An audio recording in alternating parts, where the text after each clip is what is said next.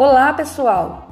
Dando continuidade do nosso assunto do mês Setembro Amarelo, convidamos a psicóloga Graziele Gaiotti, que vai falar sobre quando mesmo percebemos que precisamos de ajuda?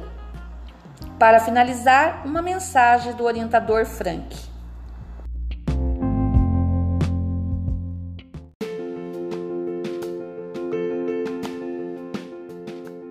Oi, pessoal!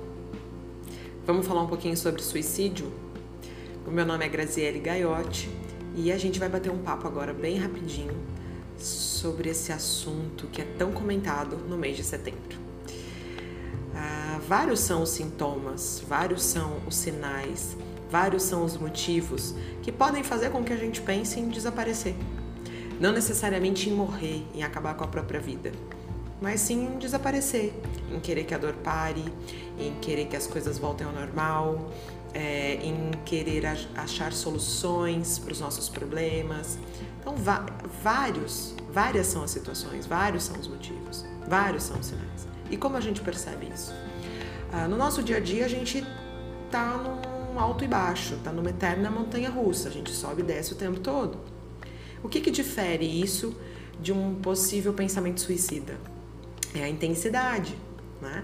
Então, é normal a gente se sentir desanimado, se sentir triste, é, se sentir com uma dor quando um relacionamento termina, é, não ver saída para um problema, se frustrar porque não conseguiu algo que queria muito. É normal. O que, que difere de um pensamento para que a gente chegue num pensamento suicida? É a intensidade que a gente vai ver isso. Né? E o nosso comportamento muda.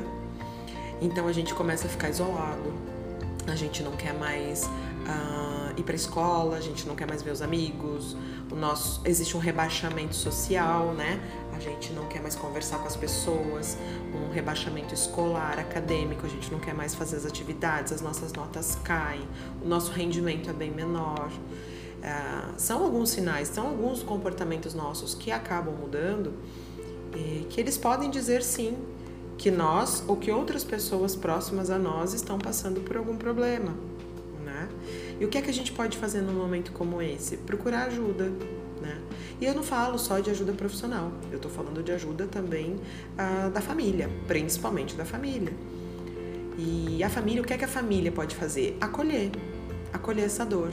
Parar de dizer que isso é bobagem, parar de dizer que, que, que isso é frescura, parar de dizer que na minha época isso não existia, né? A família pode acolher essa fala, acolher esse adolescente, acolher essa criança e procurar ajuda profissional, talvez, né? para que a gente juntos uh, possamos caminhar uh, no, em rumo à esperança, a lidar de maneira mais adaptativa com as nossas preocupações, com os nossos problemas, com os nossos desencontros, com os nossos desamores, desafetos. Uh, o mundo é uma eterna montanha russa, gravem isso. Nunca a gente vai estar lá em cima e nunca a gente vai estar só lá embaixo. A gente vai ter os nossos altos e baixos. E é isso. Um beijo.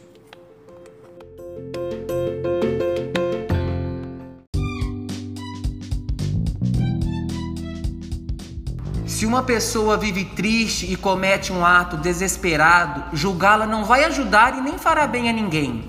Tente entendê-la, coloque-se no lugar dela e diga o que você gostaria de ouvir.